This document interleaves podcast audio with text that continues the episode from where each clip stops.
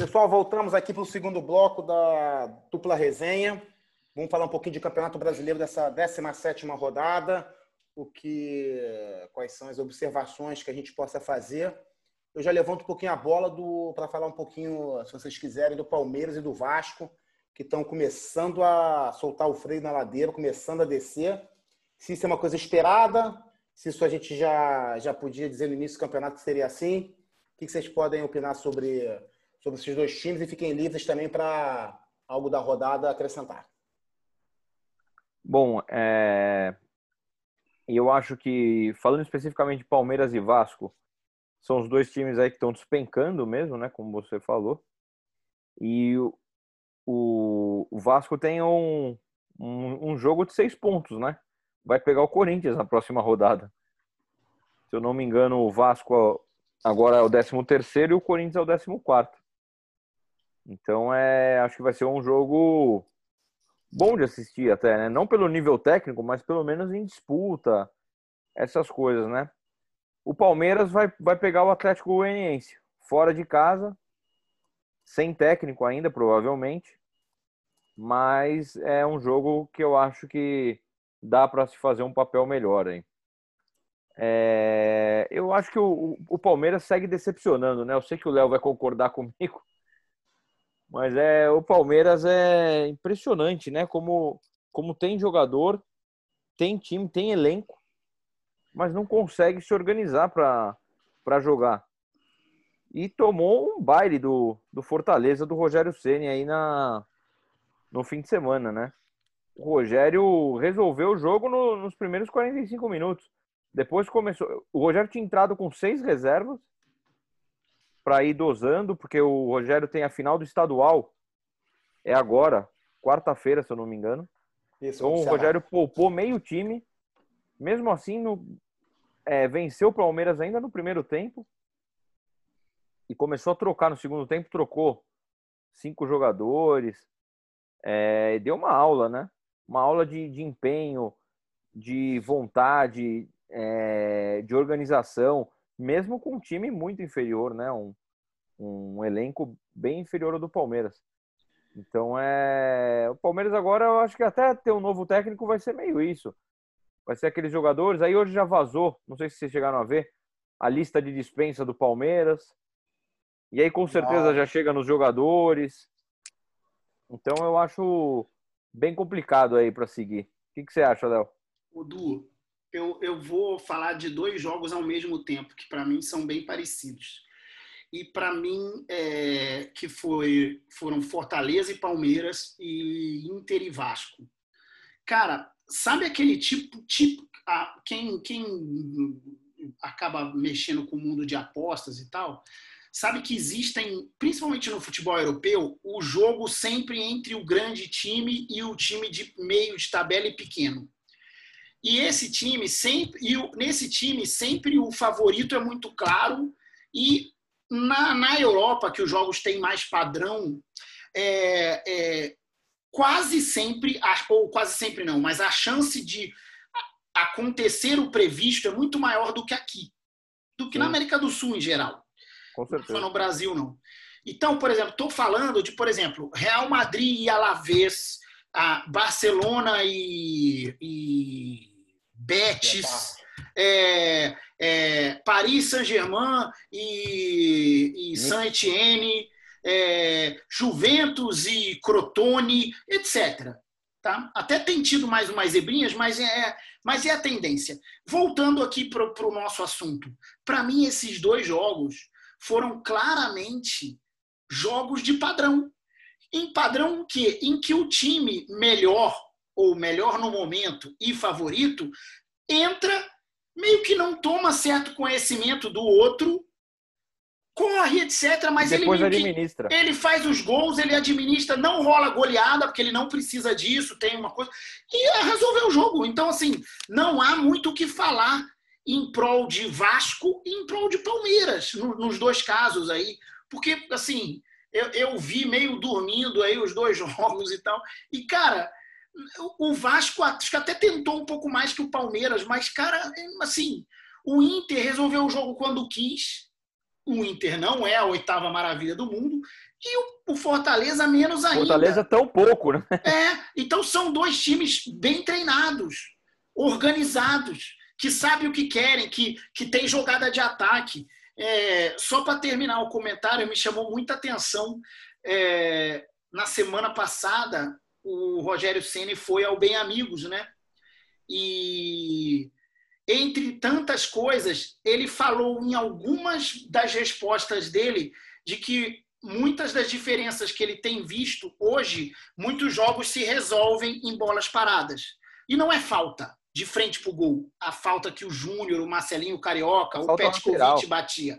É falta lateral. Então, ele treina diariamente, boa parte do tempo, quando ele não está treinando treino tático, os treinos técnicos são de jogadas de bola parada. Eu fico pensando o. Vamos dar um exemplo tosco aqui. O Vanderlei Luxemburgo. É, é, ouvindo que o técnico moderno do Campeonato Brasileiro passa uma hora do seu dia treinando bola parada. O Luxemburgo deve pensar assim, porra, e o Rachão, como é que faz? Então, Não, e Léo, você viu isso como, é um reflexo, como... velho. Eu, já falei aqui em outra oportunidade. O Rogério tem um método de bola parada que ele, quando assumiu o Fortaleza, o Fortaleza tomava muito gol de bola parada e não fazia nenhum. O Rogério começou a pegar, filmar os treinamentos dele de bola parada e começou a mandar para um monte de auxiliar técnico na Itália. Isso aí, isso aí. Tem a, isso aí. os chamados é, melhor defesa do é, mundo e tal. É, E os caras devolvem esses vídeos com comentários. Ó, oh, você tá errando aqui. é isso aí. fazer- O posicionamento X está errado, o outro tem que andar um pouco mais, an- andar, marcar mais à frente, etc. É isso aí. O Puxeu é o cara dos números aqui, mas eu acho que o Fortaleza é a defesa menos vazada do campeonato. É a melhor defesa do campeonato. Posso dizer Então, agora. Fortaleza que a gente vê que o Rogério manda O o, Fortaleza tomou 11 gols. sabe atacar. Vê Ele é, o, ele é o menos vazado. É. Pois é.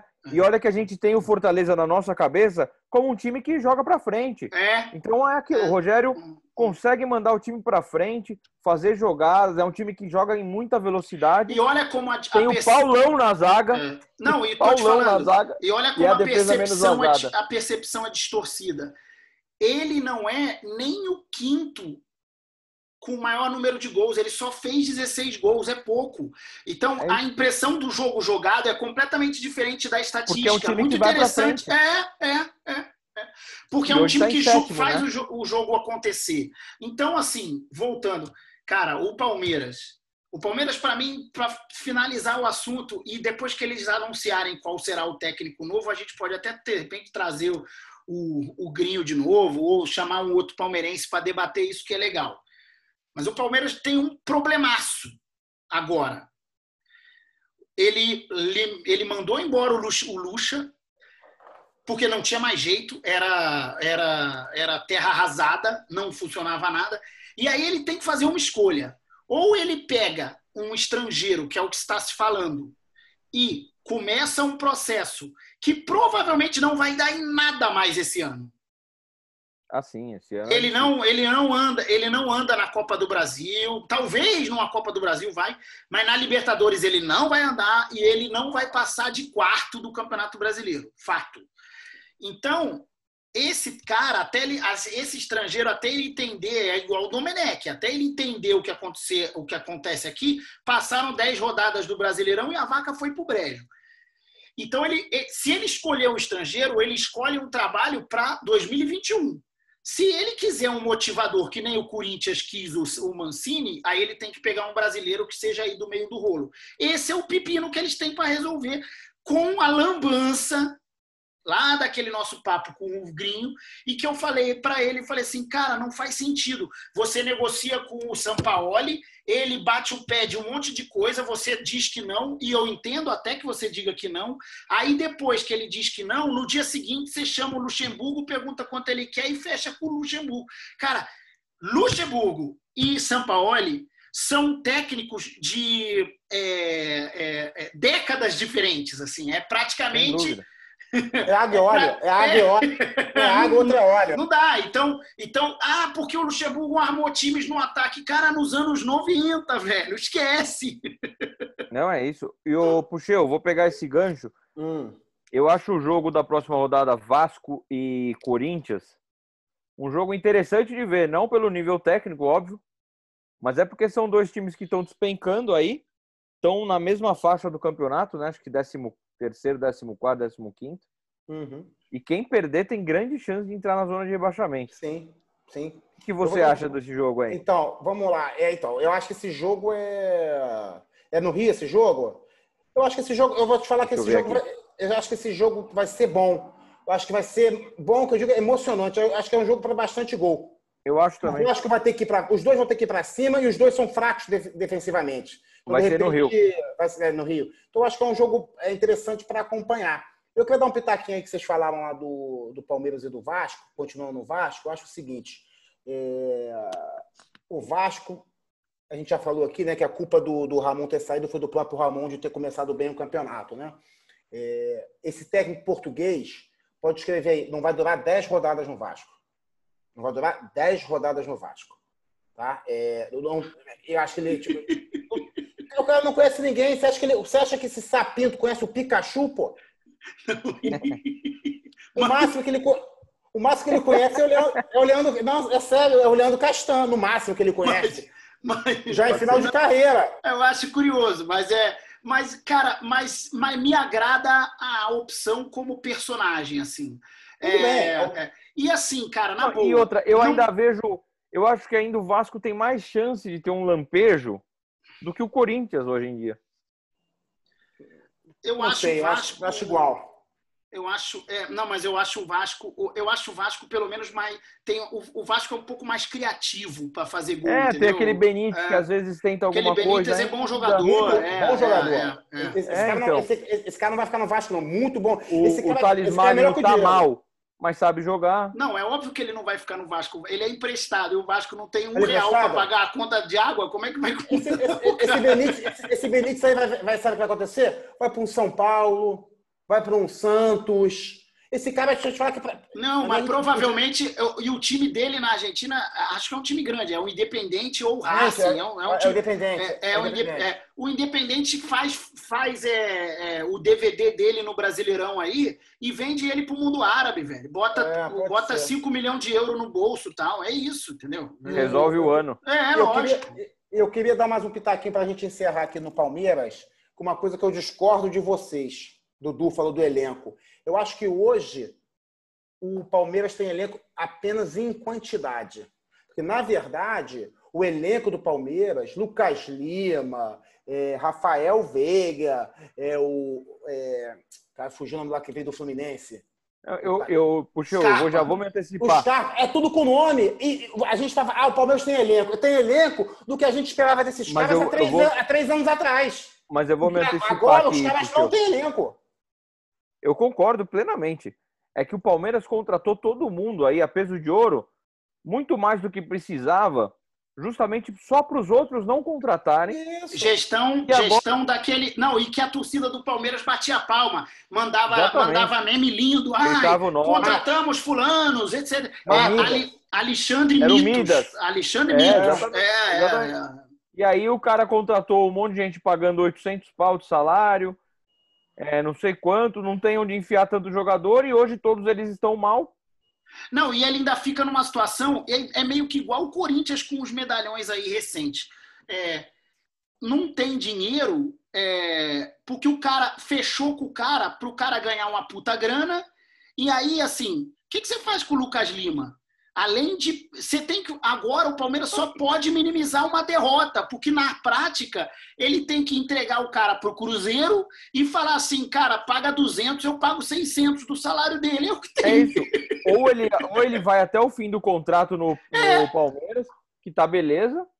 Ou ele. Porque quando venceu o contrato, o Lucas Lima, onde vai arrumar também um time não vai. Pra não vai, exatamente. Não, ou eu, eu, vai para fora, né? Ou vai jogar nos Estados Unidos. A gente, a gente, não fala, mas o Ramires. O Ramires não veio, não veio ganhando pouca, pouca grana, não.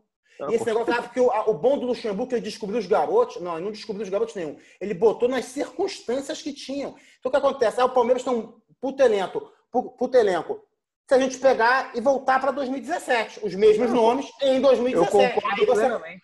Aí você fecha. Felipe Melo, o goleiro. O goleiro você vê que é muito bom. Marcos, Marcos Rocha, pô, é, Ramires, Scarpas, Lucas Lima, Luiz Adriano.